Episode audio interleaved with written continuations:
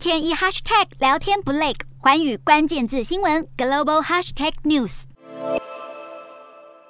印度媒体关注台海局势，近期热度再次升高。像是印度地方电视台 TV9 十五号就密切报道，中国海军航空母舰辽宁号持续在台湾以东操演。而在女性力量支柱的主题报道中，也特别提及台湾总统蔡英文表达捍卫台湾主权的决心。乌俄战火引发了今日乌克兰、明日台湾的联想。无独有偶，印度英语电视台寰宇一家 WION 十三号也报道，中国在新疆沙漠仿制了台湾的海军基地，并且进行飞弹攻击演练，呼吁美美国以及东协国家正视中国扩张的野心，而这则报道光是在 YouTube 平台就已经获得超过七十二万次点阅。分析指出，二零二零年印度与中国爆发边界冲突以来，使得印度民间对于台湾以小抗大的处境格外有感，再加上担忧中国会利用乌克兰危机侵犯台湾，也大大提高了台湾在印度媒体的能见度。印度战略专家谢兰尼表示，如今台湾牵制住了中国的部分兵力，一旦中国重新殖民台湾，将使印度国防更加压力山大。此外，六号《印度时报》也刊出专访远景基金会执行长赖宜中，他呼吁印度加强与台湾的合作，更建议台印双方在情报交换、科技以及供应链等领域加强交流。